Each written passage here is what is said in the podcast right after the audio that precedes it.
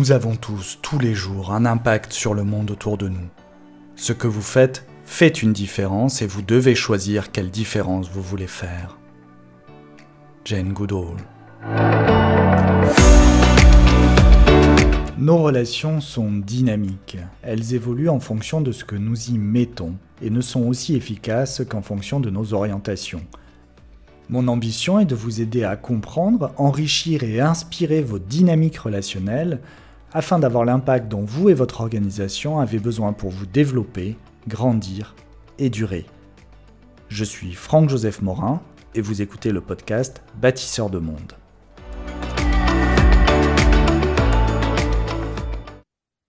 Aujourd'hui, dans Bâtisseur de monde, je reçois Damien Deville, géographe, conteur et auteur. Il se définit lui-même comme penseur de la relation et militant des diversités.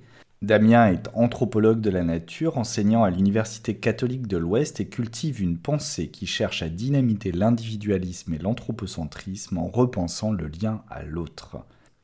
Damien a plusieurs livres à son actif. Il est l'auteur de Toutes les couleurs de la Terre aux éditions Tana, Entendre la Terre aux éditions du Pommier et L'homme qui arrêta le désert avec Yakuba Sawadogo aux éditions Tana encore.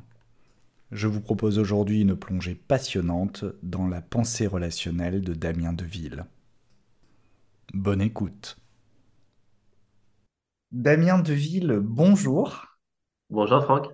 Je suis euh, très honoré que tu aies accepté euh, d'intervenir euh, sur Bâtisseur de Monde.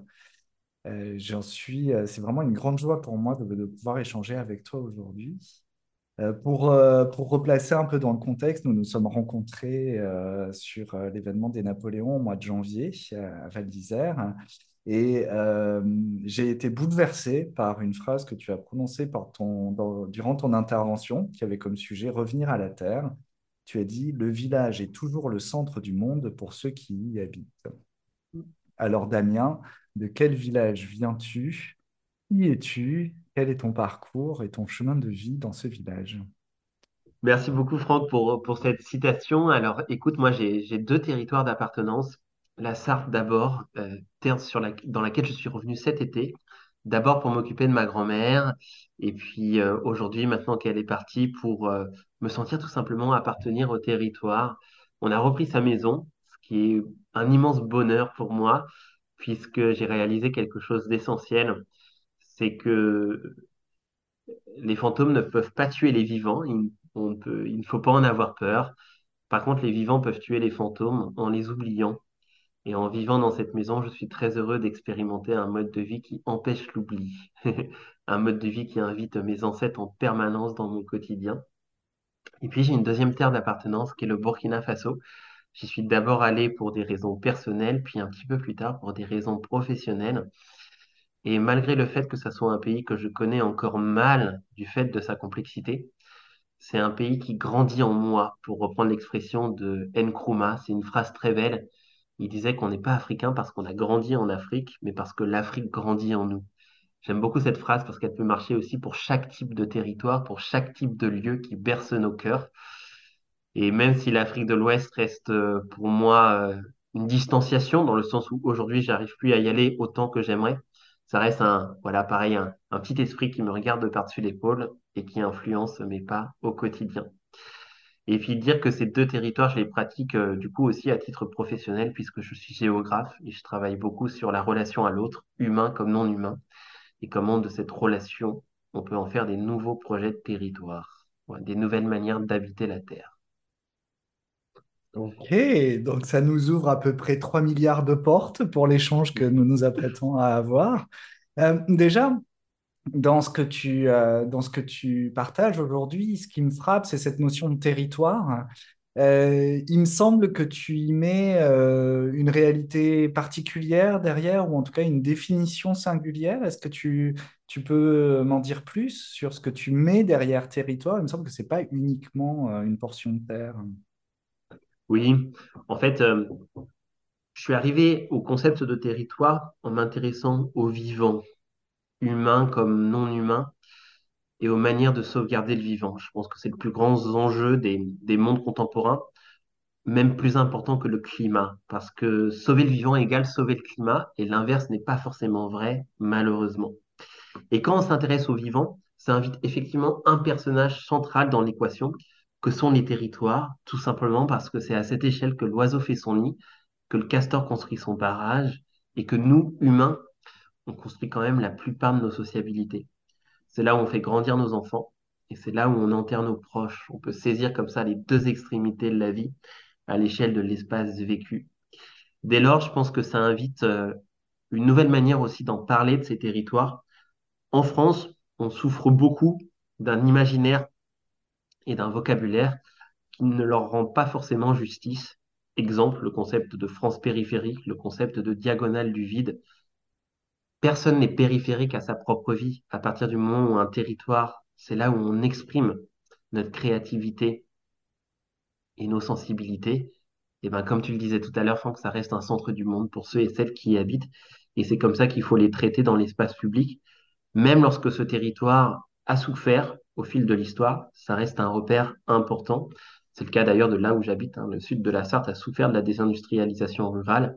Et pourtant, c'est une terre de jardins et de chevaux qui influence nos corps, qui influence nos esprits en permanence. Quoi. Et c'est ces formes de réciprocité finalement entre humain et lieu que j'essaye de référencer et de mettre au cœur de la transition.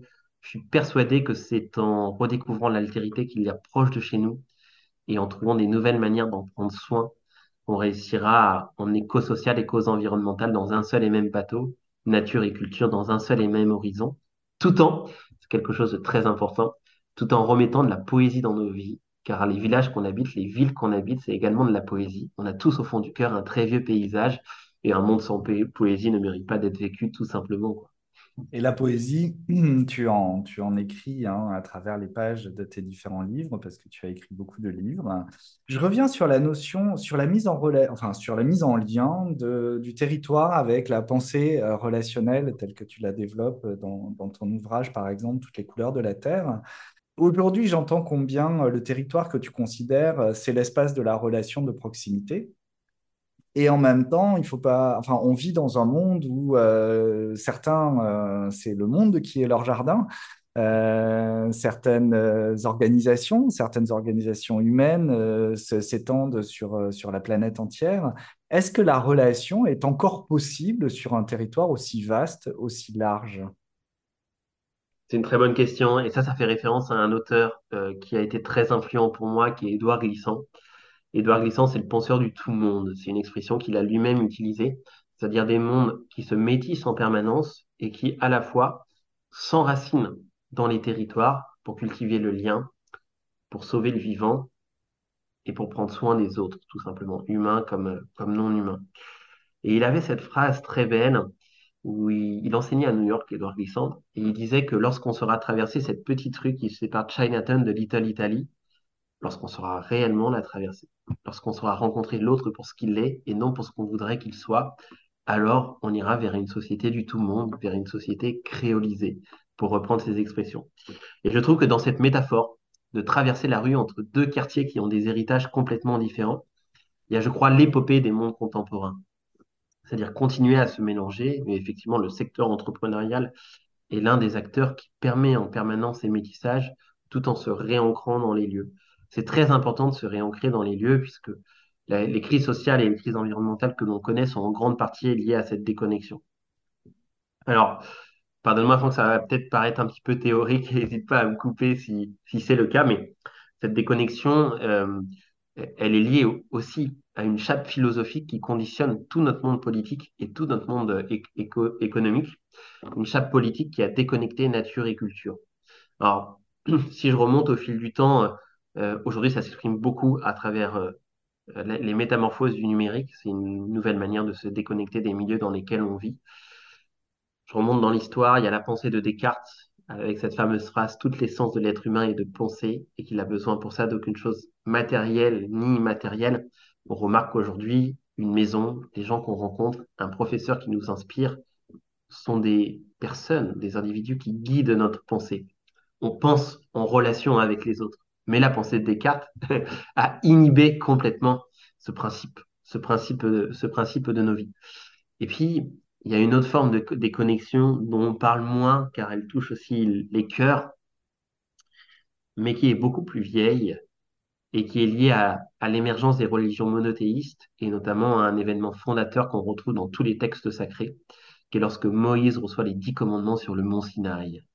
Pourquoi? Parce que les dix commandements, tu ne tueras point, tu ne feras pas ci, tu ne feras pas ça, déconnectent l'homme de son milieu pour penser l'épopée humaine en dehors de toute contingence environnementale, historique ou territoriale, quoi.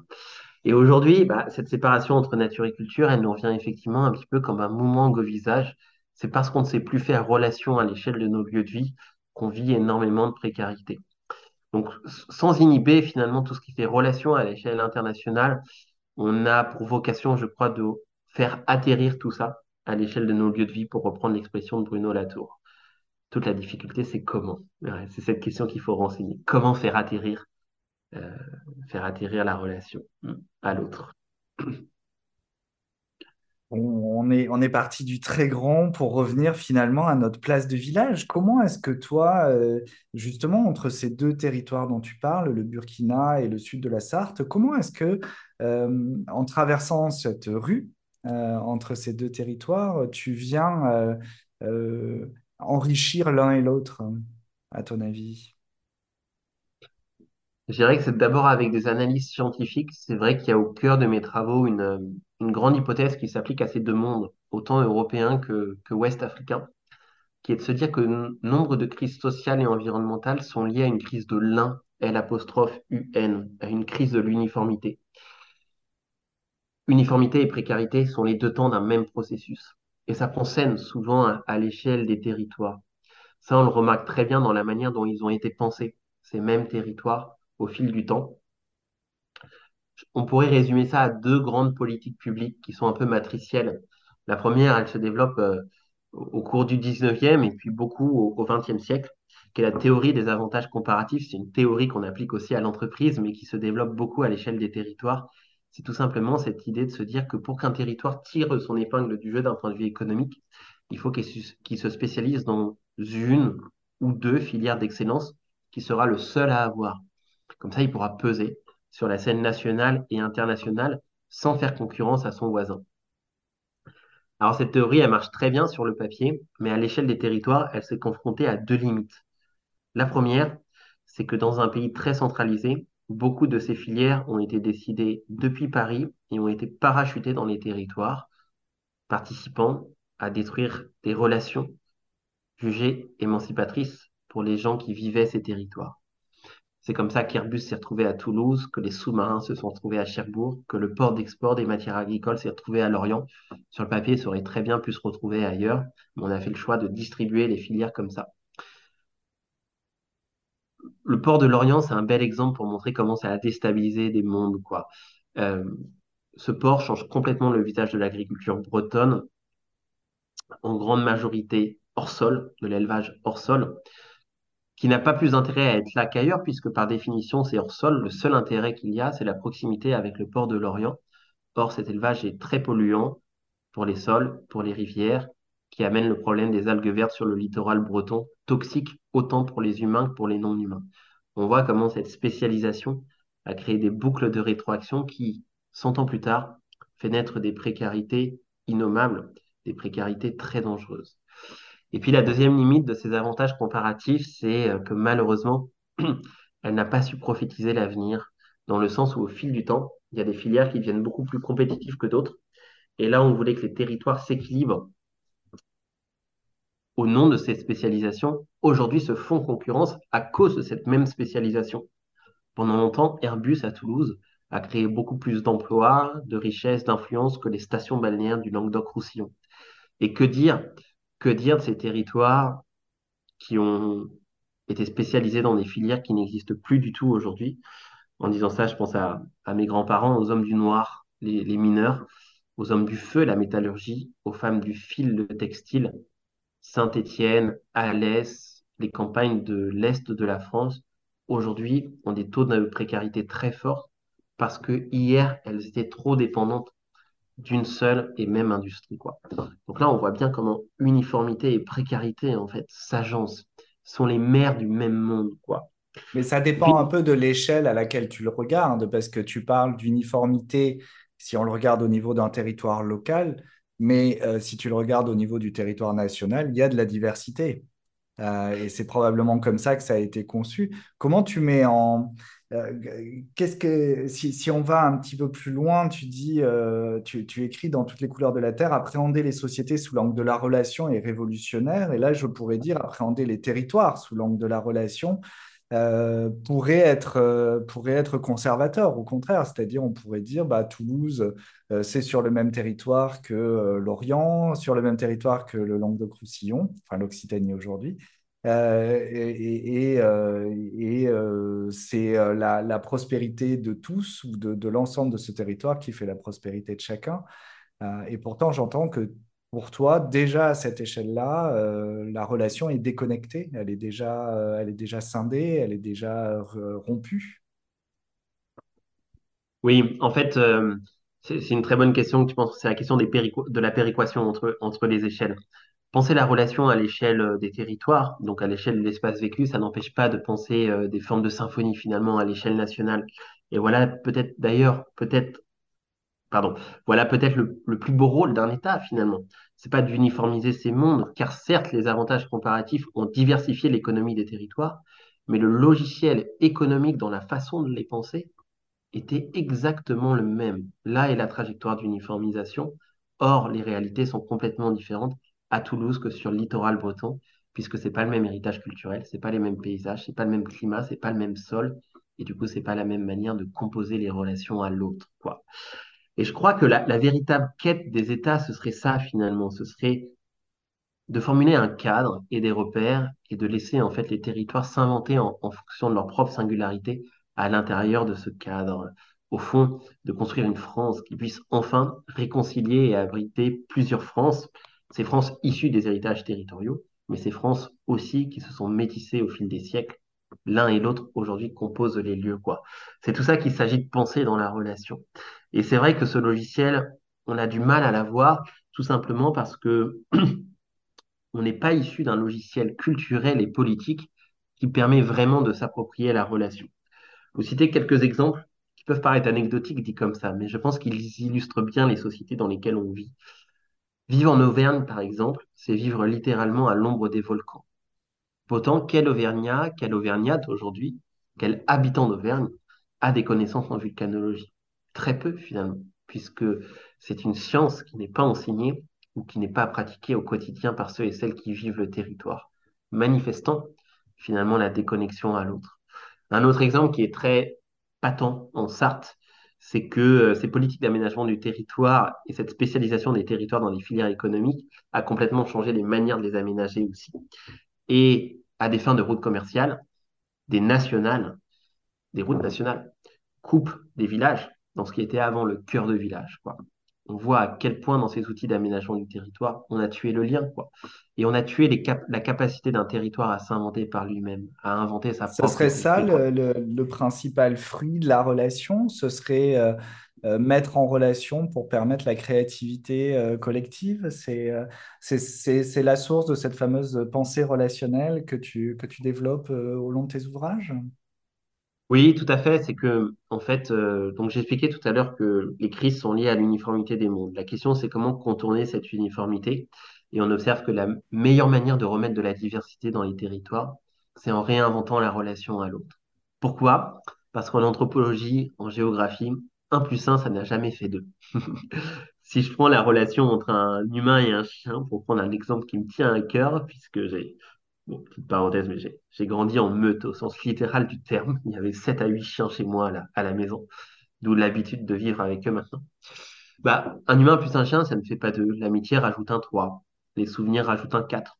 Ça crée du temps. Lorsqu'on aménage son emploi du temps pour prendre euh, soin de l'autre, ça crée de l'espace. Lorsqu'on change son appartement, sa maison de vie, son jardin pour pouvoir accueillir cette altérité. Bref, ça crée un monde de relations qui est propre aux deux individus. Imagine dès lors ce qu'il est possible de faire à l'échelle des territoires avec une multitude d'humains d'un côté et une multitude de non-humains de l'autre. On réouvre à une multitude de possibles dans les quêtes scientifiques, dans les quêtes entrepreneuriales, et dans les quêtes politiques. C'est là où l'État a un rôle de, de mettre en, en possibilité tout ça, de réouvrir le champ des possibles, de réouvrir le champ de l'imagination. Je, parlais je reviens très rapidement à, à, à cette thématique de l'uniformisation. L'une des deuxièmes politiques territoriales qui a beaucoup uniformisé les mondes, c'est la métropolisation, euh, qui a tendance à concentrer toutes les opportunités et surtout à concentrer les imaginaires. Un exemple que j'utilise souvent, mais je le trouve très parlant et très facilement appropriable, il suffit d'aller au cinéma en France pour se rendre compte que tous les films se passent dans les grandes villes.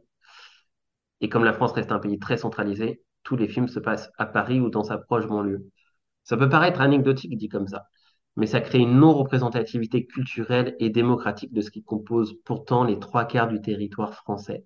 Or, si on remet en imaginaire en diversité la production cinématographique, si on rend davantage justice finalement au monde qui compose la France, on permet à ceux et celles qui vivent à Nevers, à ceux et celles qui vivent au Mans, à ceux et celles qui vivent dans le Gers, de se réapproprier un récit et de créer autrement à l'intérieur de ce récit, quoi. Les imaginaires débouchent toujours sur l'action, au même titre que l'action change toujours les imaginaires. C'est ces formes aussi de dialogue qu'on doit, qu'on doit retrouver. Et je pense qu'ils sont d'autant plus pertinents lorsqu'ils prennent scène à l'échelle des territoires, effectivement.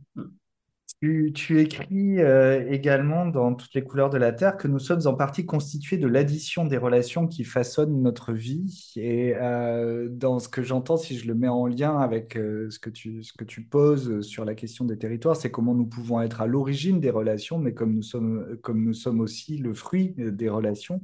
Moi, j'ai toujours pour habitude de dire, d'être un peu plus radical que toi et d'enlever le en partie et de dire nous sommes la somme de nos relations, puisque hors de nos liens, finalement, euh, euh, nous n'existons pas, euh, puisque si nous ne sommes pas en lien, nous n'avons pas d'existence, on va dire, saine. Et ce que j'entends, c'est que tu ouvres, toi, cette somme des relations qui nous constituent à euh, tout un univers au-delà de l'univers humain. Hein. C'est comment nous sommes en lien dans notre monde, euh, tu dis humain et non humain, dans notre monde vivant en fait, quand tu, tu ramènes le vivant euh, dans notre système relationnel humain. Ce vivant, tu, le, tu pourrais nous le représenter comment aujourd'hui? C'est le monde animal, c'est le monde végétal, c'est ce sont tes fameux fantômes. Euh, voilà, qu'est-ce que tu mets dans ce monde du vivant? J'ai bien envie de mettre euh, tout ce qui guide les pas d'une société. Les anthropologues ont tendance à utiliser le terme de non-humain pour le définir. Moi, je préfère vivant parce que je trouve ça plus épique comme, Plus comme vivant. mot. Plus vivant, voilà. Mais les non-humains, c'est quoi? Ben, c'est effectivement les animaux, les végétaux. Mais dans certaines sociétés, c'est également les esprits qui composent les lieux, c'est un rocher sacré, c'est le cosmos, c'est les dieux. Et c'est tout ça qu'il faut prendre en compte finalement pour, euh, pour guider le, futur finalement de, de chaque société. Le vivant, c'est le mobilier de notre monde et tout ce avec quoi nous interagissons au quotidien. Pourquoi effectivement, lorsqu'on s'intéresse à la relation, ça devient intéressant de finalement de, de classer aussi tous les êtres vivants par-delà l'humain euh, à l'intérieur de ces analyses? C'est tout simplement parce que, comme tu l'as très bien dit, euh, Franck, nous sommes des êtres relationnels et ça, c'est un commun que nous partageons avec le vivant. Car humains et non humains sont vulnérables et pour lutter contre cette vulnérabilité, ont besoin de tisser des relations et de modifier leur lieu de vie. Nous, humains, on a besoin de l'oxygène que nous donnent euh, les arbres. On a besoin des bactéries dans notre corps pour nous aider à digérer. On a besoin de parents qui guident nos premiers pas. On a besoin d'amis qui nous conseillent, d'un professeur, d'une professeure qui nous guide et qui inspire euh, nos futurs professionnels. Les non-humains, c'est pareil. Le castor, en construisant son barrage, il modifie son cours d'eau. Et en modifiant le cours d'eau, il va avoir de l'impact sur les autres espèces. Un arbre crée un microclimat à ses pieds qui est propice à des espèces et qui est non propice à d'autres. Humains comme non humains, en s'adaptant à leur vulnérabilité, construisent des mondes et font territoire. Dès lors, euh, notre quête, c'est de avoir une capacité à se représenter ces territoires qui accordent de l'espace aussi aux non-humains, quoi, qui accordent de l'espace aux vivants. Le fait qu'on les a exclus de nos manières de construire territoire explique pourquoi le vivant s'écroule complètement aujourd'hui. Et dès lors, ça veut dire une chose. Ça veut dire à partir du moment où nous sommes tous des êtres relationnels, eh ben, il n'est plus tellement question de savoir euh, finalement euh, où c'est qu'on peut habiter, où c'est qu'on ne peut pas habiter. La question, c'est de savoir quelle relation construire avec le non-humain pour respecter les équilibres de chaque territoire, voire pour améliorer le vivant, puisque l'humain a cette chance-là que, a cette chance de, en fonction du mode de vie choisi, il peut détruire ou améliorer le vivant.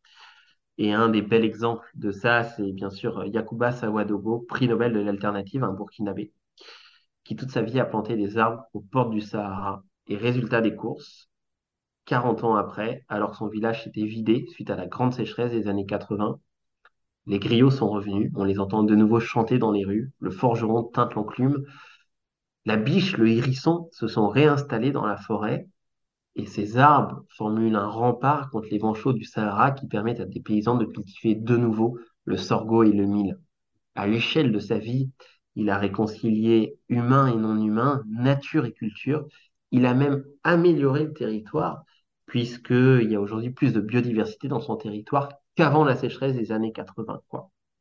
Toute la question est là, au fond. Pour sauver le vivant, on a besoin de changer nos manières d'habiter les territoires. Et ce faisant, il n'y a pas de recette toute faite. Il faut s'adapter à la singularité de chaque lieu et, essayer à partir de ces singularités de nourrir des nouveaux chemins de créativité.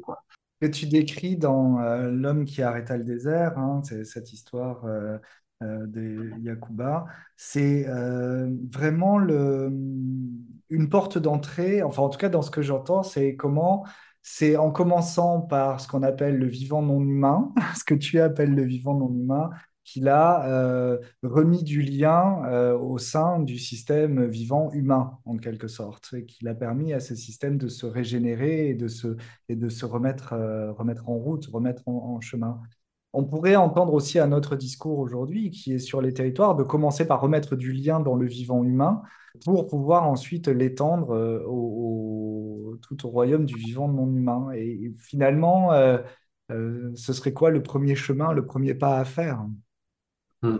Je pense qu'il ne faut pas choisir. Hein. L'un et l'autre sont les deux faces d'une même médaille, en fait. Reconstruire la relation avec l'altérité, c'est exactement le même chantier pour l'humain que pour le non-humain. C'est quelque chose qui est très compliqué. Euh, quand on parle de lien, quand on parle de relation, on a tendance à avoir, euh, euh, comment dire, le, on, nous condamne pour nos discours angéliques. Mais en fait, il n'y a rien plus dur que de penser à la relation à l'autre. Paul Valéry utilisait cette phrase très belle. bien d'accord. Qui, disait que pour écrire, il fallait entrer en soi armé jusqu'aux dents. La phrase est magnifique. Je pense que c'est exactement pareil pour tisser la relation à l'autre. Il faut être outillé, il faut être armé. Ça demande de savoir d'où on vient, quelle identité nous pétrisse, et par extension, en fonction de ces identités, qu'est-ce qu'on projette sur l'autre et qu'est-ce que l'autre projette sur nous. Ça demande des exercices de déconstruction et de construction intellectuelle permanente c'est compliqué avec l'humain. Imagine avec le non-humain, dont on a encore peu de savoir finalement sur leur propre comportement et sur leur propre manière de faire. Je crois que c'est, et c'est pour ça que dans toutes les couleurs de la Terre, on dit que c'est un chantier révolutionnaire, parce qu'en fait, euh, c'est un nouveau monde politique, intellectuel, entrepreneurial qui s'ouvre à nous, qui va prendre sûrement euh, des décennies, voire des siècles à se structurer, mais en tout cas, c'est l'invitation qu'on avait envie de, lancer là, dans, le, tournant des années, euh, des années 2020, qui, est quand même un sacré tournant pour, euh, l'histoire de l'humanité. Je dirais quelque chose qui peut... Pourquoi c'est très lié, cette relation entre humain et cette relation non humain Parce que l'un et l'autre concernent une même conscience des lieux, une même conscience du vivre ensemble, une même conscience des territoires. Et je pense qu'une des manières pour commencer à mettre en mouvement dans ce sens-là, c'est de jouer sur ces liens d'usage et d'affection qui nous relie à des lieux. La poésie, les contes, les images étant du nombre, ça j'y crois beaucoup. On a tendance à confondre, je crois aujourd'hui dans le débat public, radicalité et vindicte. Ce qui fait aujourd'hui radicalité sur les réseaux sociaux, dans les discours des uns et des autres, c'est euh, d'avoir toujours la phrase la plus choquante, d'être toujours dans des dualismes très forts, de retweeter euh, tel ou tel personnage politique qu'on n'aime pas avec des mots violents. Et en fait, c'est vrai que ça marche bien sur les réseaux sociaux. Ça marche bien parce que ça parle au cœur. Mais j'ai dans l'hypothèse que ça teinte le cœur de noir et blanc, là où la poésie parle aussi au cœur, mais teinte le cœur de couleur. Et je crois que la couleur a toujours mis plus en mouvement que le noir et blanc. Peut-être pas sur Twitter, mais dans la vraie vie, dans les territoires, j'en suis en tout cas persuadé. C'est magnifique. Euh, Si, si je reviens un petit peu sur ce que tu disais, sur le premier pas euh, de la relation, c'est savoir d'où l'on vient et quelles identités nous pétrissent. J'aime beaucoup l'expression, quelles identités nous pétrissent. Euh, C'est comme si tu disais, pour euh, être mieux en relation avec l'altérité, qu'elle soit humaine ou non humaine, il vaut mieux, euh, il faut commencer par, euh, par un peu d'introspection et savoir nous-mêmes où on se situe dans cette altérité et comment on est l'autre de notre autre, en fait. C'est là où ça devient révolutionnaire, c'est là où finalement être en lien, ça commence par être en lien avec soi-même. Oui, ça demande en tout cas d'avoir conscience de soi-même et, des dynamiques desquelles on est issu. Un- une analyse qui a pas mal changé ma, perception des choses, c'est celle qui est proposée par le sociologue Christophe Dubois et qui a proposé un triangle, tout simple, un triangle géométrique comme on apprend euh, à l'école, quoi, euh, pour penser nos identités. Chaque sommet reflétant euh, l'une des parties de nous-mêmes. Le premier sommet, c'est le milieu duquel on vient. Naître euh, en France, c'est pas la même chose que naître en Afrique de l'Ouest. Naître dans une famille bourgeoise, c'est pas la même chose que naître dans une famille ouvrière. Naître dans une famille chrétienne, pas la même chose que naître dans une famille musulmane. Toutes ces choses-là vont guider un petit peu nos premiers pas et les premières manières qu'on a de se comporter, nos premières lectures du monde. Le sexe de naissance aussi est un indicateur euh, du milieu duquel on vient, avec lequel on est. Donc ça, c'est le premier sommet du triangle. Le deuxième sommet du triangle, c'est notre libre arbitre là où on a envie d'aller. J'ai envie de devenir avocat, je vais tout faire pour, de- pour devenir avocat. J'ai envie de reprendre la ferme de, maman et papa, je vais tout faire pour reprendre la ferme des parents. Et puis le troisième sommet, on a tendance à peu en avoir conscience, et pourtant je crois qu'il est très performatif et guide beaucoup nos choix au quotidien. Ce troisième sommet, c'est ce que la société attend de nous en permanence un contexte qui évolue en fonction du milieu duquel on vient. Euh, appartenir à une communauté musulmane, par exemple, ça va pas être les mêmes attentes euh, de notre propre communauté, de la société euh, plus, largement, que si on est athée, par exemple. Je, dis n'importe quoi, je donne des exemples vraiment très, terre à terre.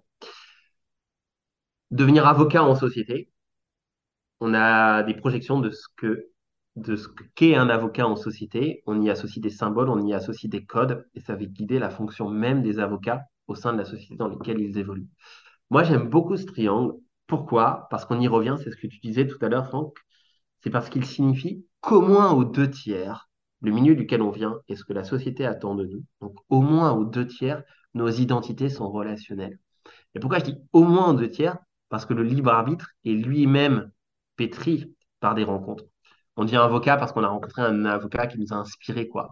Ou parce qu'on a vu des films, n'importe quoi, qui nous ont bousculé en, la matière, quoi. Voilà. Et donc, en fait, à partir du moment où on a conscience de tout ce qui nous a pétri comme ça, les trois sommets qui guident, qui guident nos choix, finalement, je pense qu'on a déjà un bel outil pour pouvoir rencontrer l'autre, quoi. Parce que euh, ça préjuge de la manière dont il va nous regarder et ça préjuge des manières dont on peut tisser le lien avec lui. Au fond, on est tous les autochtones de quelqu'un d'autre. Enfin, si j'envisage les choses de manière un peu fractale et à plusieurs échelles, je pourrais dire que ce que tu décris là au niveau individuel est aussi valable au niveau collectif.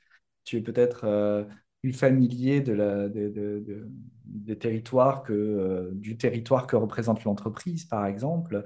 Mais ces trois questions-là, hein, euh, qu'est-ce que, euh, d'où, je viens, enfin, moi je travaille beaucoup avec des dirigeants, d'où je viens pour avoir créé cette entreprise ou pour en avoir la direction. euh, qu'est-ce qu'on attend de moi et, et qu'est-ce que j'ai envie d'en faire, c'est une question que, que tout individu et tout collectif, ce sont des questions que tout individu ou tout collectif devrait se poser de manière constante, euh, qu'il soit constitué euh, euh, explicitement ou implicitement, juridiquement ou non.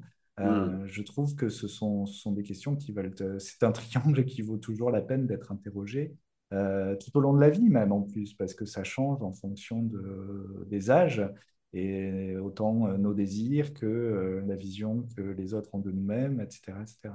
Et on voit Hmm. comment aujourd'hui, tous ces paysages-là sont extrêmement mouvants.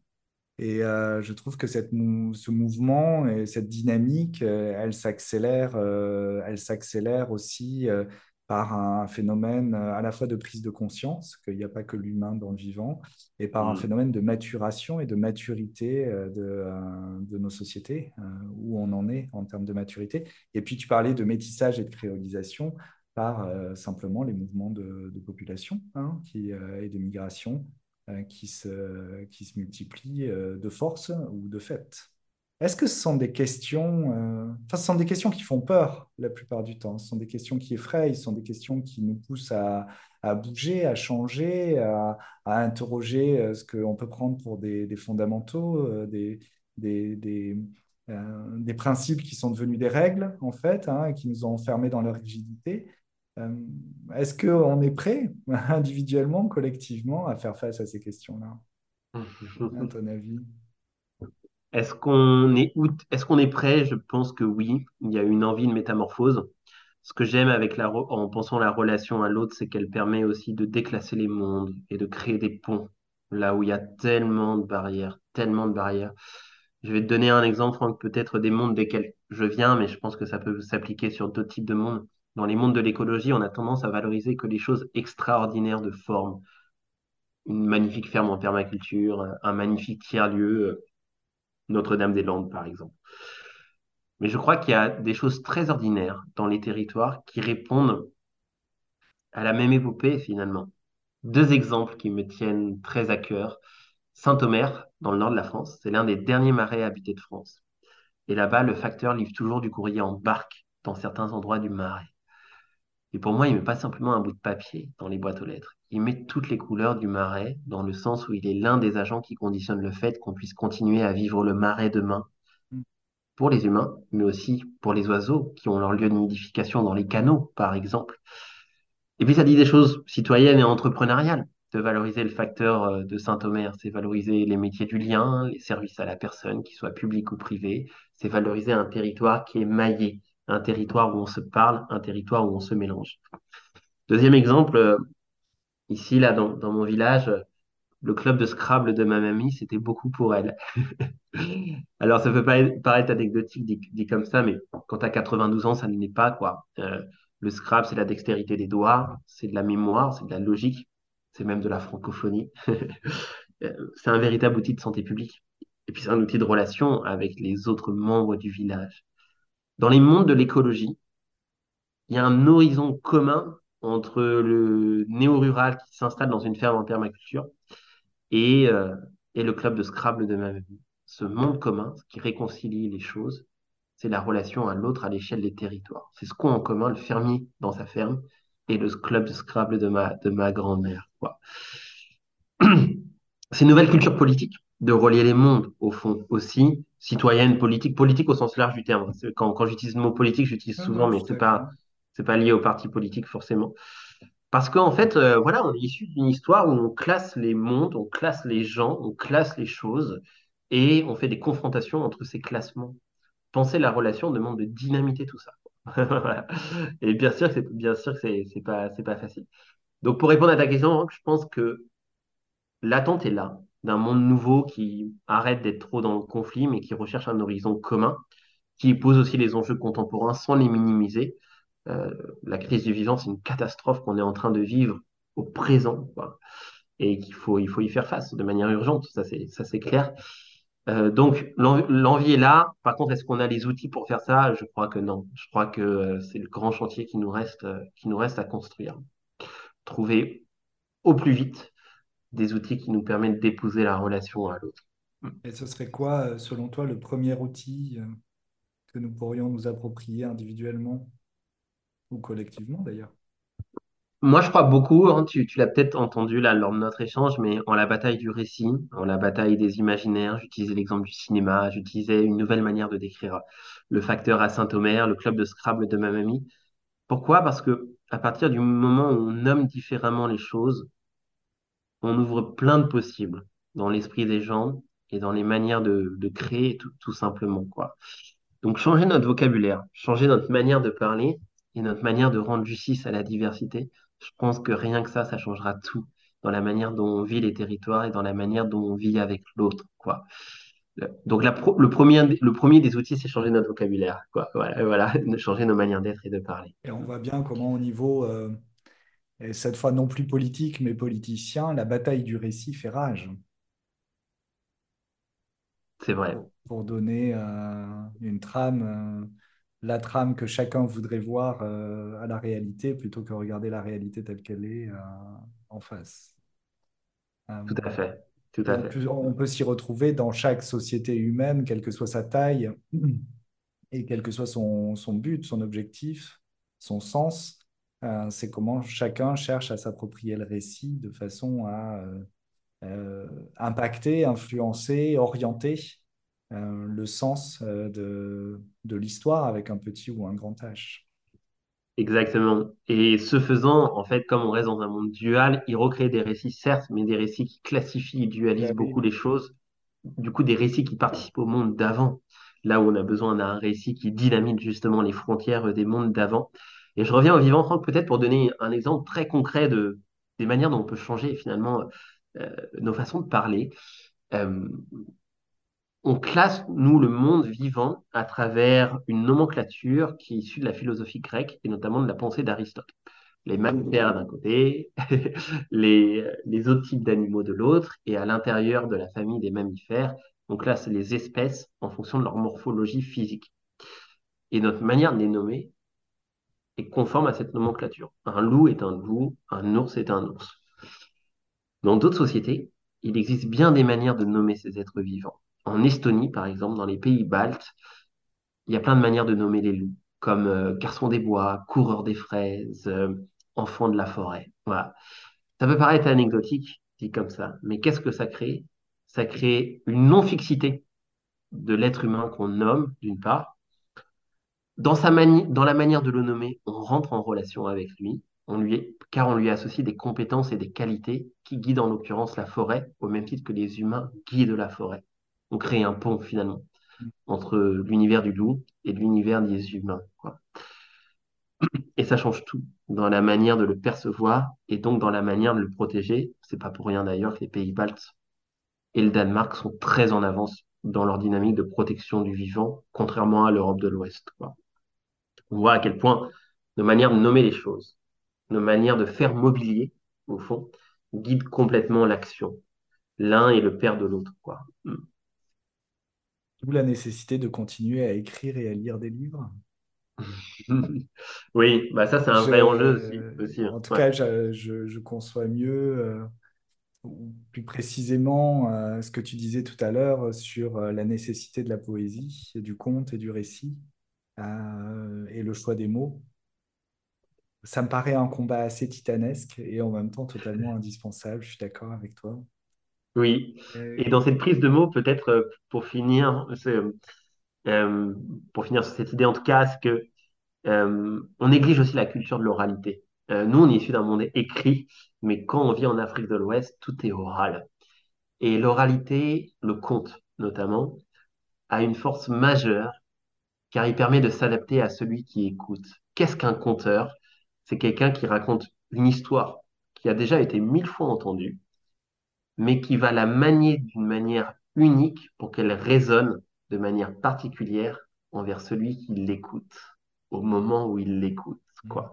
Au fond, être un conteur, c'est se tenir euh, c'est c'est Delphine Orviller qui dit ça. C'est très beau. Elle dit qu'un conteur, c'est se tenir euh, auprès d'une petite porte qui reste toujours ouverte entre les mondes, entre nature et culture, entre Afrique et Europe, si je prends mon cas, entre visible et invisible, et faire en sorte que cette porte reste toujours ouverte. C'est le rôle du conteur, faire en sorte que cette porte reste toujours ouverte.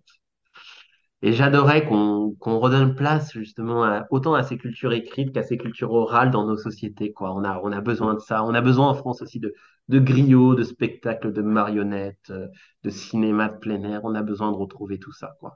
Notre espace public s'est tellement appauvri dans les manières de faire culture au fil des décennies que, que se le réapproprier et en redessiner des chemins créatifs euh, ferait dégager beaucoup d'espoir, je crois. Ferait naître beaucoup d'espoir. Mm. tu- alors là, pour le coup, c'est à moi de faire une citation euh, de, euh, c'est, une citation de, de, euh, de Jane Goodall, euh, que tu connais peut-être, qui est primatologue, Très et qui bien. dit, Hmm, euh, Nous avons tous, tous les jours, un impact sur le monde autour de nous. hmm, Ce que nous faisons fait une différence et nous devons choisir quelle différence nous voulons faire. hmm. C'est euh, très beau.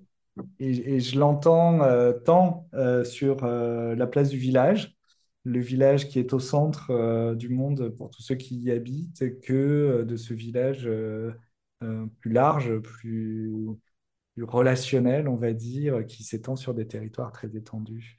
C'est Hmm. quel impact nous pouvons avoir sur euh, le système auquel nous appartenons? Et comment nous pouvons avoir un- une conscience de cet impact aussi et, euh, et le réajuster pour euh, le garder vivant? Exactement. Ça me fait penser, euh, ce que tu dis, Franck, c'est très beau, merci pour ça. Euh, au fameux adage du développement durable, euh, c'est-à-dire euh, penser global, agir local.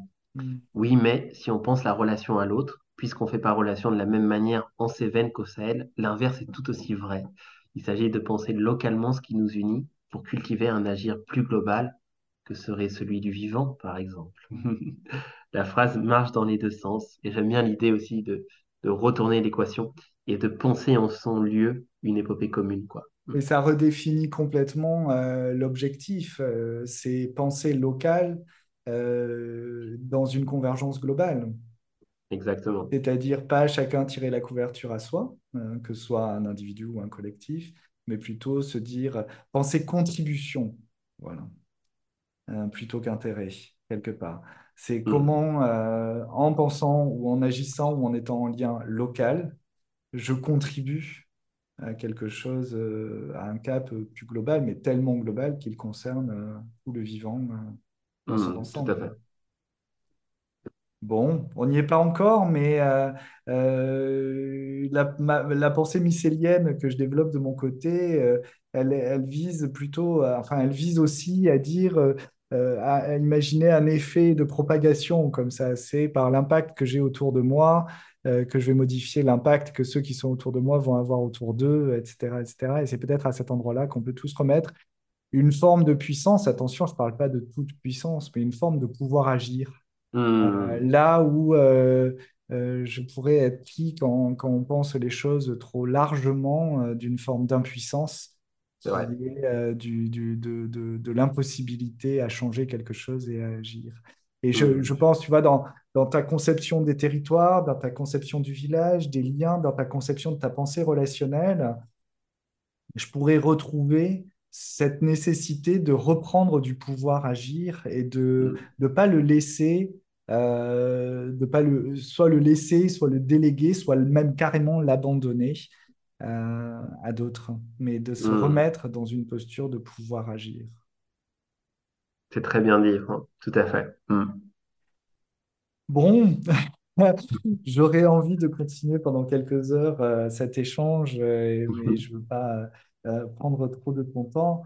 On- peut-être qu'on le reprendra à un autre moment, d'ailleurs, etc. Avec grand Mais plaisir. Mm. quel, quel, euh, avant de conclure, qu'est-ce que tu voudrais partager de, de- de plus ou d'autres ou avec les, les- les auditeurs qui vont, qui vont écouter ce podcast? Qu'est-ce que tu aurais envie de, de rajouter? Quelle, euh, quelle serait ta priorité relationnelle? euh, qu'est-ce qui est au centre de ta dynamique relationnelle à toi? Euh, quels sont tes projets? Parce que je sais que tu en as beaucoup. Ça peut, ça peut être justement ce prochain pas à faire. La parole est à nouveau libre, j'ai envie de. C'est gentil, Franck. Merci pour ça. Écoute, euh, on finissait juste avant sur cette idée de, de penser en son lieu, ce qui peut nous unir plus globalement. Et puisque je vis dans un petit village du Belinois, donc au sud de la Sarthe, peut-être euh, vous dire que vous êtes les bienvenus, dire aux auditeurs, auditrices qu'ils sont les bienvenus dans le sud de la Sarthe. C'est un pays méconnu, mais qui cache bien ses secrets et qui a des beaux enseignements pour penser la relation, puisque ça a toujours été zone frontière ici. D'abord entre le royaume plantagenet et le royaume de France. Ça s'est beaucoup mélangé en période de paix. Un petit peu plus tard euh, par les Vikings, qui ont également administré des châteaux plus tard. Et aujourd'hui par autant les mondes euh, venus de l'ouest de la France que ceux venus du centre de la Touraine et du Massif central. Euh, sans compter bien sûr les populations d'origine africaine, Europe de l'Est, qui sont venues travailler dans les industries locales. C'est un pays rural et métissé, et même métissé par-delà l'humain, puisque le principal fantôme ici, c'est le cheval, puisque ici, on chevauchait autant qu'on élevait chevaux de trait chevaux de course. Petite anecdote, hein, le bourg du coin, c'est Écomois, 4000 habitants, et il y a un grand hippodrome, ce qui n'existe pas normalement pour des villes de 4000 habitants. Et retrouver ce lien aux chevaux, je pense que c'est quelque chose qui pourrait guider le futur du territoire. En tout cas, c'est quelque chose auquel je crois et quelque chose sur lequel d'ailleurs j'ai envie de travailler dans mes, dans mes travaux scientifiques plus tard. Essayer de penser ce que pourrait être une société du centaure. Voilà. Une société où humains et chevaux marchent dans le même sens. Et puis concernant les, les projets à côté, euh, d'abord des projets scientifiques, c'est vrai que je, je ferme un cycle de pensée là euh, autour des Cévennes et du, et du Burkina Faso. J'ai envie d'en ouvrir un autre, toujours autour des territoires et de la relation, mais comme on l'a vu ensemble, je crois qu'il y a tellement de ficelles qui permettent de renseigner ces deux grands thèmes que la question qui reste ouverte dans mon esprit, c'est quelle ficelle je vais tirer pour les 5-6 années à venir. C'est une, c'est une question qui, qui, reste ouverte, je ne l'ai pas encore tranchée, pour, pour, tout te dire. Euh, et puis, tu l'as pas encore tranché, mais tu as, quand même un, as quand même un projet qui est en cours dont tu me parlais tout à l'heure, euh, hors ligne, j'ai envie de dire, euh, sur la, la, création, la réalisation et la production de, de quelques euh, films euh, sur ces questions de, de territoire et relations. Est-ce que tu peux nous en dire un petit peu plus? Oui, alors effectivement, on parlait de mes recherches, j'ai toujours eu une fibre un petit peu d'engagement, en tout cas la volonté de sortir du réseau de mes pairs, PAIRS, pour euh, dialoguer avec d'autres formes d'altérité, voilà, et amener ces approches relationnelles, territoriales, poétiques auprès euh, d'autres types de publics. Et on a envie de concrétiser justement un projet qui irait dans ce sens, un projet d'émission qui décrit autrement nos territoires, qui montre les manières d'y tisser du lien et qui participe à mettre les gens en mouvement. Voilà, donc on travaille sur ça. Le projet, euh, alors je ne sais pas si on arrivera parce que nous, on n'est pas des entrepreneurs, mais en tout cas, ça nous tient à cœur, donc on y met un petit peu d'énergie à l'heure où, où, je te parle, en espérant le, voir émerger. Euh, le projet s'appellera Terre de relations. Tout est dans le titre. Et donc, tu cherches des partenaires de façon à mener ce projet à bien, si je comprends bien? Oui, bah, c'est un projet qui demande un petit peu de financement, donc c'est vrai qu'on aimerait bien euh, bosser avec, euh, avec des entreprises euh, qui auraient aussi des formes, d'intérêt, voilà, à, cette, émission produite, qui ont envie aussi de mener cette bataille des imaginaires, cette bataille de la relation, et donc cette bataille des territoires.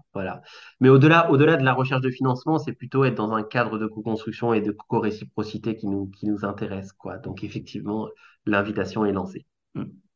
Super. Eh bien, écoute, je ne doute pas qu'elle sera entendue. C'est gentil. Damien, j'ai passé un moment extraordinaire avec toi. Je, je pense que nous, nous, serons amenés à échanger à nouveau, euh, à échanger plus loin. Euh, Tiens-nous au courant de, de, de, tes, de, ton évolution dans ces nouveaux projets. Euh, moi, j'ai tous tes livres à, à, à lire, à, relire et à reparcourir. C'était vraiment un, un, plaisir de passer ce moment avec toi et je nous souhaite de nous retrouver bientôt. Un plaisir partagé. Merci beaucoup Franck pour tes questions et pour ton écoute. Merci Damien. Merci d'avoir écouté cet épisode de Bâtisseur de Monde. S'il vous a plu, n'hésitez pas à le liker, à le partager, à le diffuser le plus largement possible sur toutes vos plateformes. Vous pouvez retrouver Bâtisseur de Monde sur LinkedIn, sur Instagram ou sur mycelium-consulting.com.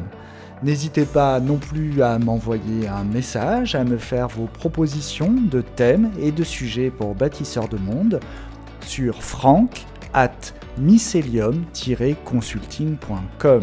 J'attends vos suggestions avec impatience. À très bientôt.